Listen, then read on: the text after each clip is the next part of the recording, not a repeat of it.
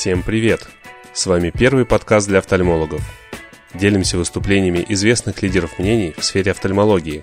Самые интересные и актуальные доклады от ведущих специалистов в нашем подкасте. Внимание! Информация предназначена только для специалистов сферы здравоохранения и не является рекомендацией по лечению. Не занимайтесь самолечением. При любых недомоганиях обратитесь к врачу. Добрый день, глубоко уважаемые коллеги. В своей практической работе у любого врача могут возникать трудности как в постановке диагноза, так и в назначении адекватного лечения.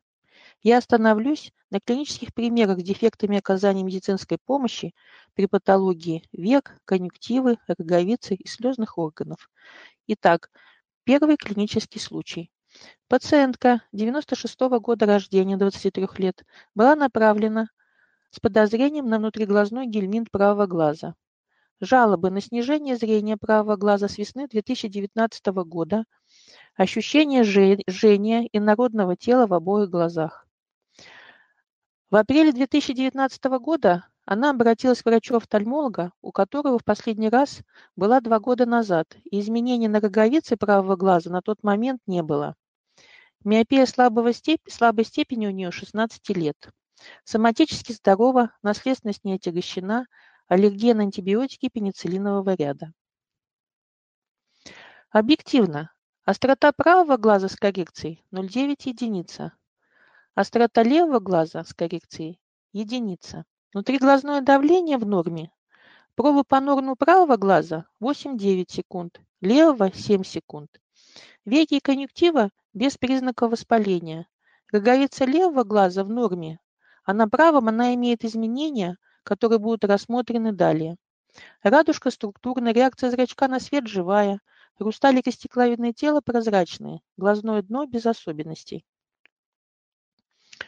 При биомикроскопии на роговице правого глаза определяются, выделенные красным маркером, повреждения эндотелия в виде ленты, которые расположены вертикально, имеют параллельные фестончатые края и не сужаются к концам. В литературе можно найти описание этих изменений как лыжня или рельсы. Пациентке была проведена лазерная конфокальная сканирующая томография, на которой определяются множественные очаги десквамации поверхностного эпителия обоих глаз. В головидном и базальных слоях наблюдаются локальные очаги отечности, визуализируются гиперэффективные межклеточные включения, то есть есть признаки эпителиопатии. Выраженные изменения выявлены в эндотелиальном слое роговицы правого глаза. Определяются ленточные кистовидные, кистозные извините, формирования с вестончатыми краями, не сужающиеся к концам.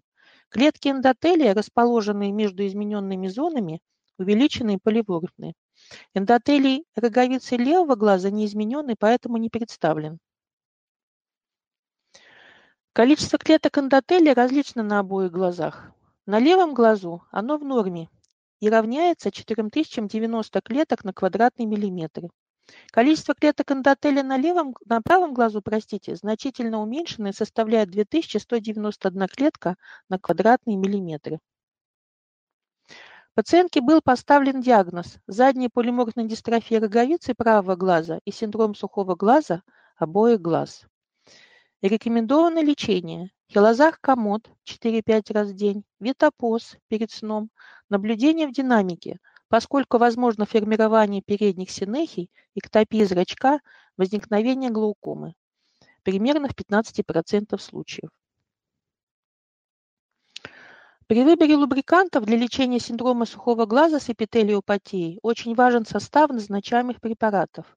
Так, хилозах комод содержит не только гиалуроновую кислоту, которая увлажняет глазную поверхность, но и декспотенол, который восстанавливает поврежденную роговицу. Пациентам синдрома сухого глаза, помимо инстилляции увлажняющих капель в течение дня, перед сном рекомендуются препараты пролонгированного действия. Так, глазная мазь с витамином А обеспечивает длительное увлажнение глазной поверхности, способствует дифференцировке клеток эпителия, регенерации тканей и может быть рекомендован при рецидивирующих эрозиях, ожогах, язвах роговицы различного генеза. Следующий клинический случай. Пациентка 29 лет была направлена к нам в диагностический центр из районной поликлиники с диагнозом синдром сухого глаза и хронический конъюнктивит обоих глаз. Обоснование направления для консультативного осмотра, посева с конъюнктива микрофлору и определения чувствительности к антибиотикам. То есть врач была уверена, что у пациентки именно хронический конъюнктивит. Жалобы. Оба глаза. Светобоязнь, слезотечение, покраснение, чувство инородного тела, рези, ощущение песка. Болят глаза. Вот когда мы слышим у паци... от пациента, что у него болят глаза, очень важно задать правильные вопросы. Какого характера боль? В каком она глазу? В обоих? Или в, или в правом, или в левом? И в какое время суток она возникает? Задав эти вопросы, я услышала ответ, что боль периодическая, разной интенсивности при открывании правого глаза после сна. Иногда я просыпаюсь от боли, сказала мне пациентка. И э, беспокоит только правый глаз. Иногда бывает при этом и светобоязнь, и слезотечение. Тогда сразу у врача возникает вопрос, а была ли травма глаза? Из анамнеза было установлено, пациентка вспомнила, что два года тому назад, гуляя в парке, она травмировала правый глаз веткой дерева. Не лечилась, поскольку глаз поболел буквально пару часов, и боль успокоилась. Наследственность у нее не отягощена, к не склонна, вредных привычек не имеет. Объективно острота зрения правого глаза с коррекцией 0,9 единица, левого единица. Давление нормальное. Проба по норну оба глаза 5-6 секунд. Веки без особенностей на обоих глазах. Слезные точки, канальцы, слезный мешок и слезная железа в норме. Слезостояния нет. Конъюнктива незначительно гиперемирована. На правом глазу на роговице в параоптической зоне на 6 часах имеется участок почти полностью эпитализированной эрозии, точечно окрашиваемый флюоресцином. Левый глаз роговица в норме флюоресцином не окрашивается. Оба глаза глубже расположены структуры глаза без патологических изменений. Пациентке был поставлен диагноз – рецидивирующая эрозия роговицы в стадии эпитализации правого глаза и на обоих глазах синдром сухого глаза. То есть врач здесь не поставил диагноз именно потому, что им был неправильно собран анамнез. А как говорит Юрий Сергеевич Астахов, правильно собранный анамнез – это уже половина диагноза. А в нашей ситуации это и полностью правильно поставленный диагноз. Рекомендовано лечение. Хиломакс комод 4 раза в день, чередовать с корнигелем 4 раза в день. И на ночь витопоз до 2 месяцев и более. Если же у пациента возникает рецидив, то уже к имеющейся базисной терапии, которую мы сейчас уже озвучили, Э, нужно добавить или антисептик, бактовид или антибиотик, максифлокс, например, вторхинолон, содержащий моксифлоксацин, 4 раза в день. Через 10-15 минут добавляется корниригель. То есть это как бы первый блок. И 4 раза мы чередуем с хиломакс комодом, то есть препаратом, содержащим гиалуроновую кислоту. То есть получается каждые 2 часа мы капаем. Именно вот эти первые, первые и второй пункты. Если у пациента возникает а, точнее он возникает болевой синдром, и мы хотим уменьшить боль, тогда мы можем назначить нестероидный противовоспалительный препарат в каплях, например, Накван, Эндокалир. Выбор всегда за вами. На ночь нам обязательно нужна мазь. Причем сначала мы назначаем мазь, содержащую антибиотик. И мазь это, это нам нужна до э, полной эпитализации. Как в пироге нам нужна прослойка между глазной поверхностью и э, веками, чтобы не было склеивания и отрыва после того, как пациент просыпается и открывает глаза. Затем мы переходим на витопоз, не менее двух месяцев. Возможно также лазерное лечение. Причем эксимерлазерная абляция, она может быть более эффективной, чем просто слущивание эпителия. Существует методика э, лечения с помощью алмазного бура. Неплохие результаты дает кросслинкинг при рецидивирующих эрозиях. В частности, кросслинкинг у нас в центре выполняет Фролов Алексеевич, и у него хорошие результаты. Э, возможно также передняя стромальная микропункция по-кански, но мы вот последний пункт, озвученный мною, не выполняем у нас в центре. При болевом синдроме возможно также применение бандажной контактной линзы, но если мы будем одевать линзу, тогда мы уже не будем применять гели и мази. То есть здесь всегда нужно подумать, что лучше для конкретного пациента. Э, за рубежом, в частности, в Соединенных Штатах Америки существуют методики, когда пациентам назначают доксициклин до месяца, э, а также назначаются глюкокортикостероиды э, в каплях. Но, как показывает практика, все-таки, когда имеются эрозии, назначать глюкокортикостероиды нельзя, поскольку они будут препятствовать более быстрой эпителизации роговицы, более быстрому заживлению. При лечении рецидивирующих эрозий мы часто назначаем э, препараты бесконсервантные, содержащие гиалуроновую кислоту. Именно к таким препаратам относится хеломакс комод, 0,2% раствор гиалуроновой кислоты, бесконсервантный. Он обладает всеми свойствами геля, более длительно удерживается на поверхности глаза, обеспечивая пролонгированное увлажнение. И при этом, что важно, он не затуманивает зрение. Рецидивирующие эрозии роговицы возникают не только после травм, но и на фоне дистрофии роговицы, в частности, дистрофии базальной мембраны Когана, что является частой диагностической ошибкой. Вот на нижнем слайде э, мы видим э, внизу левый, внизу слева первый слайд, мы видим э, точечные помутнения микрокисточки. Средний слайд, здесь помутнение в виде отпечатков пальцев. И правее такие ветвящиеся образования, помутнения, которые можно еще увидеть э, в виде ландкартообразных помутнений. Смотришь, и такие, как усы. Э, в любом квадранте роговицы мы видим. То есть мы сейчас уже на отделении э, очень много встречаемся с дистрофией Когана и уверены в диагнозе, но направляем на РТ-3 роговицы, которая подтверждает наш правильный диагноз. Следующий клинический случай – это медикаментозная кератопатия. На слайде представлено фото роговицы пациента, принимающего кардарон. Аналогичная картина может возникать при приеме дилагила и некоторых нестероидных противовоспалительных препаратов. При бимикроскопии определяется субэпителиальное отложение депозитов коричневого цвета в виде ветвящихся нитей. Для рассасывания помутнений рекомендуются гепарин, содержащие препараты. Хилопарин комод 3-5 раз в день, парин мазь на ночь. Или отмена кардарона по согласованию с кардиологом, если эти помутнения очень интенсивные и значительно снижают остроту зрения. Хилопарин комод это гепарин, содержащий препарат. А, он, а, имеется в виду гепарин, способствует связыванию токсинов и инфекционных агентов, обладает противовоспалительным действием, поддерживает пролиферацию клеток роговичного эпителия. Паринпос мазь – это единственная на рынке мазь с гепарином. Она также без консервантов. Макромолекула гепарина обеспечивает длительное увлажнение глазной поверхности. Мягкая консистенция и состав мазевой основы обеспечивает комфортное применение и отличную переносимость. Следующий клинический случай. Больной 56 лет обратился с жалобами на слизисто-гнойное отделяемое, покраснение, отек век, чувство инородного тела правого глаза. Болен с сентября 2015 года.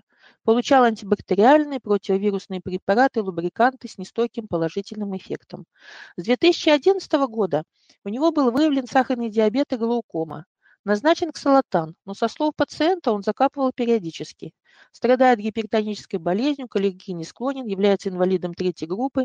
И диагноз направления из лечебно-профилактического учреждения на обоих глазах открытоугольная, вторая Б под медикаментами глаукома и аллергический конъюнктивит правого глаза. То есть к нам он был направлен на отделение именно с аллергическим конъюнктивитом. Острота зрения правого глаза с коррекцией 0,8, левого – единица. Внутриглазное давление пальпаторно нормальное. Как сказал пациент, что последние дни он капал регулярно. Проба по норну на обоих глазах 6 секунд. Объективно, правый глаз. Трихоптоз, то есть ресницы растут вниз, дряблое верхнее веко, конъюнктива гиперемирована, гипертрофия сосочков конъюнктивы верхнего века, слизисто-гнойная отделяемая, на роговице на 11 часах паралимбальный инфильтрат, окрашенный в центре флюоресцином. Левый глаз, веки в норме, слизистая отделяемая, конъюнктива незначительно гиперемирована, роговица в норме. Оба глаза глубже, э, глубокие, простите, оптические среды прозрачные. Диsk зрительного нерва бледно-розовый, границы четкие. Экскавация диска правого глаза 0,6, экскавация диска левого глаза 0,5. Вследствие размягчения хряща происходит самопроизвольный выворот верхнего века и травматизация бельем конъюнктивы и роговицы.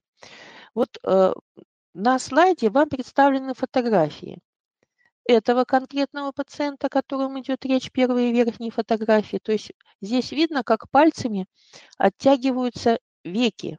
Кожа века лишено хряща. Хрящ становится очень мягкий, потому что страдает коллаген по неизвестной причине. И во время сна, как я уже сказала, происходит самопроизвольный выворот. И вот видите, э, на втором слайде э, гипертрофия сосочков, микроэрозия. Бывает обширная эрозия у пациентов и уже рубцевание, потому что процесс бывает у пациентов длительный, вовремя не ставится диагноз и многолетнее страдание. И я вам привела фотографию еще одной пациентки именно для примера, поскольку здесь хорошо видно, как ресницы растут вниз. То есть это пример трихоптоза. Причем вот этим диагнозом, о котором будет сказано далее, э, страдают как женщины, так и мужчины. Вот нижняя фотография 2 – это женщина. Пациенту был поставлен диагноз на правом глазу флопий синдром верхнего века, краевой кератит. На обоих глазах гиперметропия слабой степени, синдром сухого глаза. Для пациентов с лопи-синдромом характерен избыточный вес, возможно развитие сахарного диабета, атопического дерматита, формирование кератоконуса и храп во время сна. Что рекомендуется в качестве лечения? В первую очередь необходимы щитки на правый глаз перед сном. То есть у пациентов, чтобы не происходило самопроизвольного выворота, надо перед тем, как он ложится спать, зафиксировать веки. Если щитки не купить в интернете, тогда мы рекомендуем пациентам самим шить или заказать в ателье такие мягкие как бы прокладки подушечки на веки для фиксации их, э, чтобы не происходило, повторяю, самопроизвольного выворота. Далее пациенту необходимо соблюдать режим э, гипотензивной терапии, пиклоксидин 4 раза в день в правый глаз, лубриканты без консервантов 4 раза в день в оба глаза, и пациент был направлен на консервативное лечение в дневной стационар в связи с краевым кератитом. Следующий клинический случай. Пациентка с опухолью нижнего века левого глаза пришла к нам на отделение с диагнозом холязион, фото 1. Как вы видите, здесь, конечно же, не холязион. Здесь достаточно большая опухоль, которая прорастает в нижнее веко. И вы видите, насколько деформировано веко. А, видна расширенная сосудистая сеть, поскольку как любая опухоль, так и это нуждается в крово- богатом кровоснабжении для своего роста. Эта пациентка была направлена на консультацию к онкологу для решения вопроса о хирургическом лечении.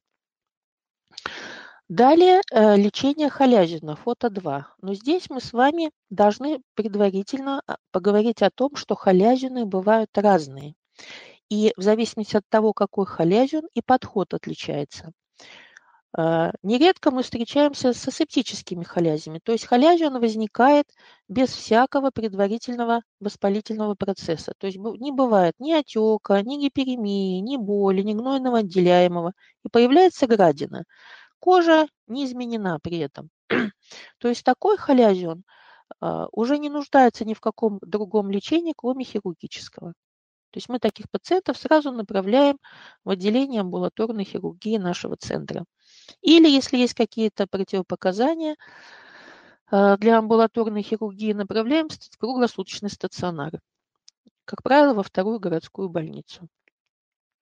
А вот если у пациента идет обсцедирование, как показано на э, фото 2, то есть эта пациентка э, сначала перенесла мибомид острый, и после купирования воспаления у нее сформировался холязион.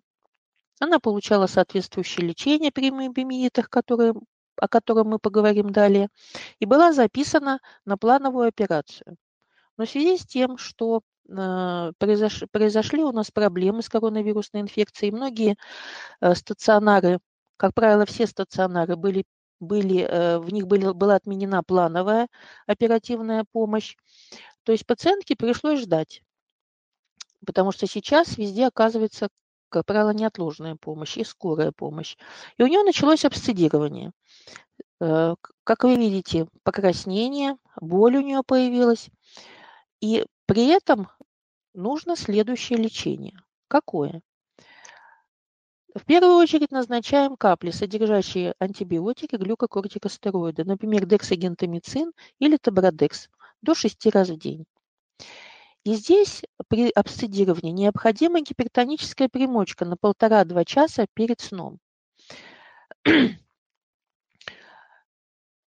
А утром назначается гидрокортизоновая мазь наружно. Почему? Здесь двойная цель. В первую очередь мазь будет рассасывать, и во вторую очередь с, э, гипертоническая примочка с солью может давать раздражение кожи мазь э, это раздражение будет убирать, то есть она даже не будет давать ему развиваться. В течение глаза назначаются лубриканты, поскольку, как правило, у большинства этих пациентов есть синдром сухого глаза, и у нее имелся хиломакс комод назначен был 3-4 раза в день. А, пациентке были, было рекомендовано сдать анализы на флору, скрытую инфекцию, демодекоз. А, необходима санация полости рта и носоглотки. При рецидивах консультация терапевта, гастроэнтеролога, иммунолога. И уже в конечном итоге пациентка направляется на оперативное лечение. А вот при остром миобомиите тоже имеются свои нюансы, которые нужно знать.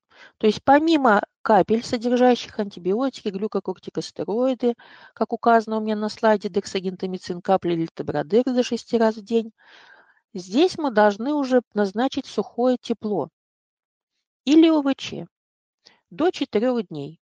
А вот при обсидирующем халязине греть нельзя. А затем, после прогревания с 4-5 дня от начала заболевания, уже назначается гипертоническая примочка. Как ее делать?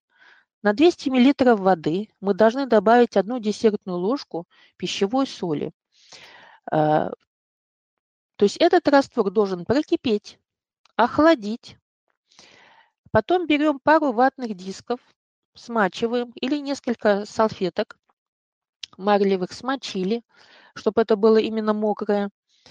И важно, чтобы этот раствор был прохладной комнатной температуры. Вот как в кувшине или в графине стоит вода на столе, прохладная, не теплая. Потому что если мы будем делать примочку теплую, наоборот, пойдет обсцедирование и обострение процесса. Количество примочек зависит от состояния. То есть кому-то достаточно 5, кому-то 10, кому-то делаем даже и 2 недели. Но сразу же пациент отмечает улучшение. Уходит отек, уходит болезненность. Э, если бывает самопроизвольное вскрытие э, или есть отток, то опять-таки гипертоническая примочка помогает быстрее купировать процесс. Если у пациента есть синдром сухого глаза, мы назначаем хиломакскомод. Да еще важно что, что все препараты, содержащие глюкокортикостероиды, они, как правило, подсушивают глазную поверхность. И поэтому увлажнители э, у пациентов необходимо назначать. Кроме того, острые миобомииты и халязины частенько бывают при нехватке такого микроэлемента, как сера. Поэтому мы назначаем пивные дрожжи серой, которые содержат еще витамины группы В, которые в данной ситуации тоже будут не лишними. Следующий клинический случай – это атопический блефороконъюнктивит. То есть здесь, как правило, мы сталкиваемся с ошибками лечения. Рекомендовано не мочить кожу, вот когда она сухая, вы видите здесь микротрещинки, и назначается гидрокортизоновая мазь. Мы предпочтение отдаем гидрокортизон по смази из-за ее хорошего качества, качественная мазевая основа. Бывает даже нашу мазь э, назначим отечественную, на нее идет аллергическая реакция. Назначишь гидрокортизон ПОС, все великолепно. Назначается до трех раз в день наружно. Олопатолег до двух раз в день. Увлажнители И в этой ситуации как нельзя лучше подойдет виткомод, поскольку он э, содержит поливинилпиролидон и не вызывает аллергических реакций. Он нейтральный, пациентами хорошо переносится, очень комфортен в применении, до 5 раз в день. Антигистаминные э, суточного действия, э, антигистаминные, простите, ПРОС один раз в сутки. И после отмены глюкокортикостероида в мазях увлажняющие кремы для атопической кожи один раз в день Диета необходима. Нередко у нас возникает ситуация, когда пациенты, уже идущие на, на выздоровление, э, согрешив, как говорится, то есть съев то, что ему нельзя, идет обострение опять. Поэтому диета э, при атопических блефороконъюнктивитах, аллергических блефороконъюнктивитах важна. Также, когда идет генерализованный процесс, э, необходима консультация дерматолога, аллерголога.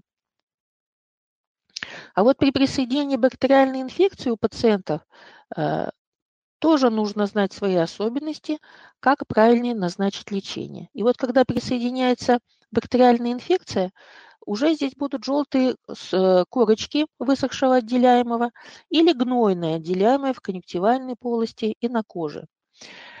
При этом рекомендуется уже наносить на кожу век дексагентамицин мазь, то есть там будет у нас антибиотик и глюкокортикостероид.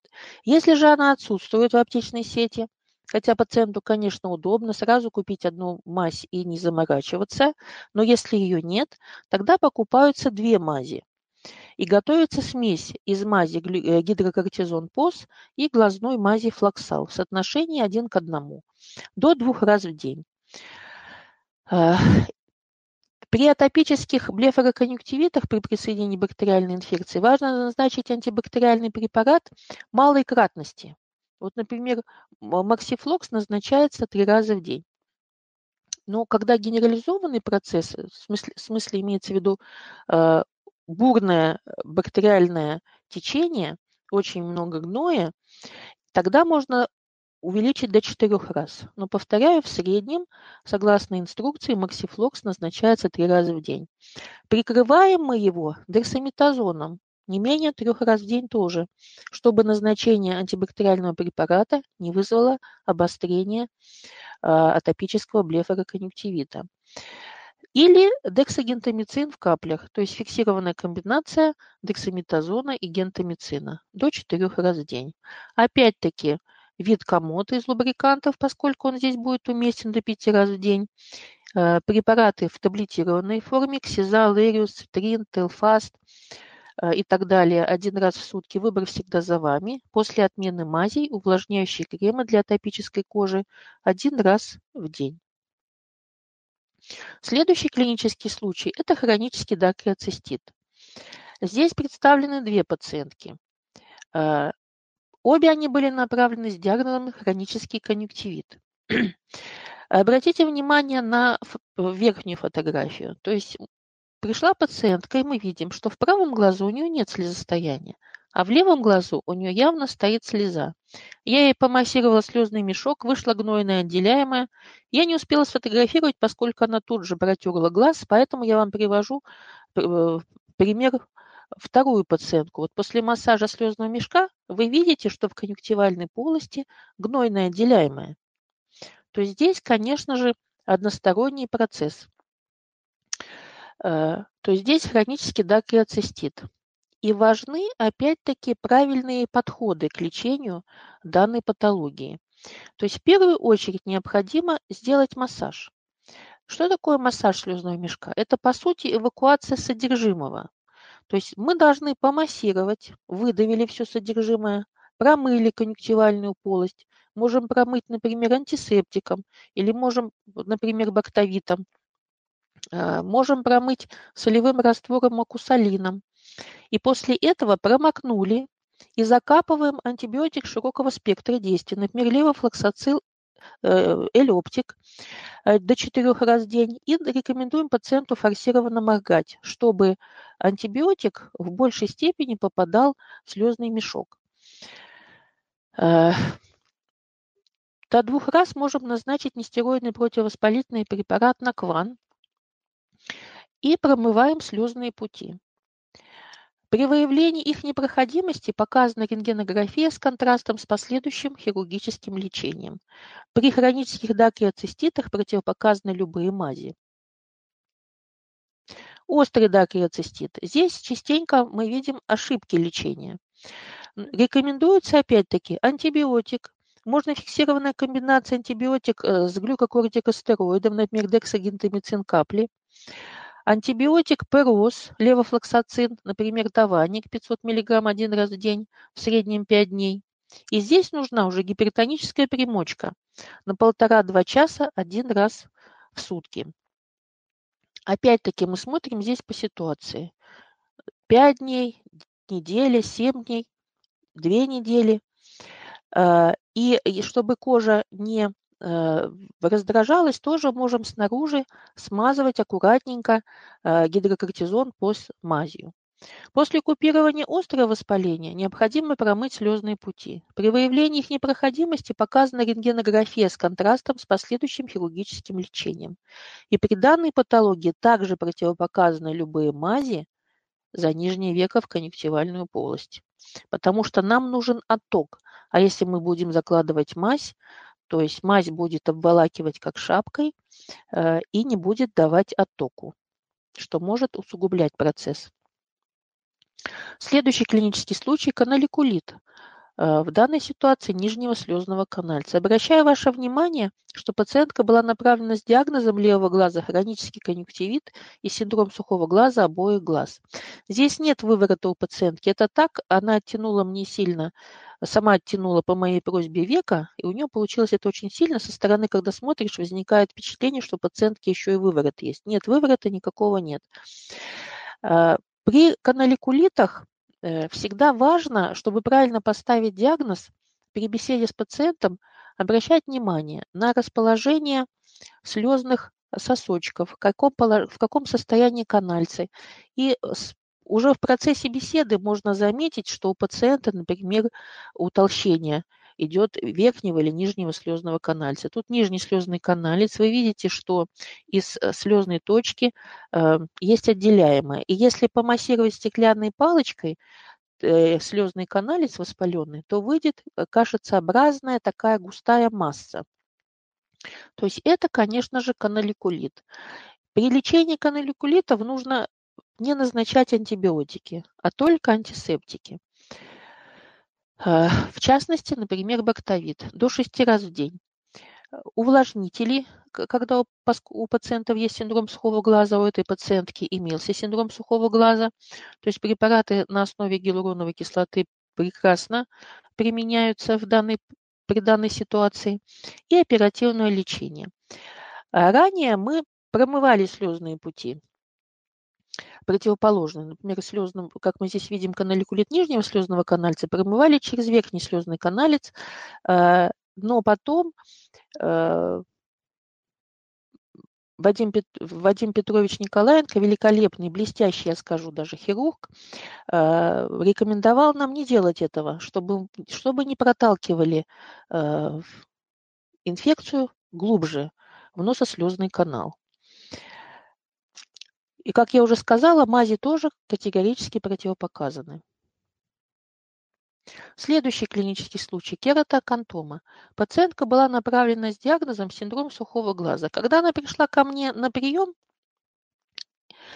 э, э, я сразу обратила внимание на толстый слой э, тонального крема на образовании. Попросила ее снять этот тональный крем. И вот такая картина – предстало передо мной то, что вы видите сейчас. Огромное образование. Несмотря на неоднократное обращение пациентки в поликлинику по месту жительства, никто из врачей, а обращалась она неоднократно к офтальмологу, к терапевту, они не обратили внимания на имеющееся на образование. Рост опухоли отмечался, со слов пациентки, более полугода. Это кератоакантома. То есть это быстро растущая опухоль, она доброкачественная, и она характеризуется именно быстрым ростом. Как мы с вами прекрасно понимаем, одно дело удалить новообразование, которое, например, 0,4 э, сантиметра, и тут мы видим более двух сантиметров новообразования, которое потребует, конечно, определенных усилий от хирурга. А, Ее э, я направила в многопрофильную больницу номер два для лечения. Это было осенью прошлого года. Следующий клинический случай – это базально-клеточный рак кожи. Это один из тех диагнозов, которые очень плохо диагностируют, к сожалению. Вот первый слайд. Э, пациентка направлена с диагнозом киста мягких тканей орбиты. Тут мы видим вообще окологлазничная область и образование на коже. Средний слайд – это мужчина, и он был направлен с диагнозом непроходимость слезных путей правого глаза. Вот в углу вы видите это э, базалиома, причем рецидив базально-клеточного рака. Всегда нужно щупать. Э, и э, базально-клеточный рак, вот особенно вот такие узловые, язвенно-узловые формы, они плотные на ощупь. Появляется такой блеск, а когда она растет, она может приобретать форму такой лепешки. Вот то, что мы видим на крайнем правом слайде. Этот пациент был направлен с диагнозом атерома нижнего века правого глаза. Но здесь не, не хватило места. А, на левом глазу у него на самом деле была атерома, а на правом вот мы видим базально-клеточный рак. Вообще различают три формы.